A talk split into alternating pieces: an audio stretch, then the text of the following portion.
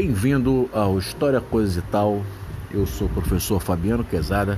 Hoje dando sequência à história moderna, né? E falando hoje especificamente da colonização dos Estados Unidos da América, que tem seu contexto histórico, né? A colonização que se iniciou em 1585, quando o corsário Walter Raleigh fundou uma colônia batizada com o nome de Virgínia, em homenagem à então rainha da Inglaterra Elizabeth I, conhecida como a Rainha Virgem.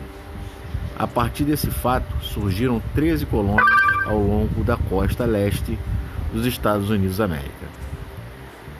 Tipos de colônia: né? As 13 colônias inglesas fundadas nos Estados Unidos se dividem em dois tipos. Um, povoamento, que são localizadas no centro-oeste, norte, desculpa, não despertaram interesse imediato da Inglaterra, negligência salutar, por possuírem um clima temperado.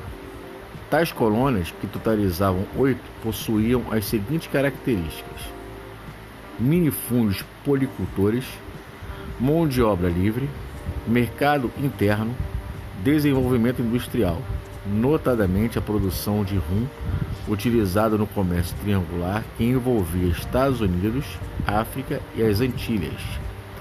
2. Exploração. Estavam localizadas no sul dos Estados Unidos da América e, por possuírem um clima tropical, despertaram o imediato interesse da Inglaterra, que impôs à região o Pacto Colonial. Tais colônias possuíam as seguintes características: latifúndios monocultores, produção voltada para o mercado externo e a utilização da mão de obra escrava. Então, hoje, é, dando sequência à história moderna, falando aqui da colonização dos Estados Unidos da América, né? E na semana que vem a gente continua com a história moderna, falando dessa vez de reforma e contra-reforma.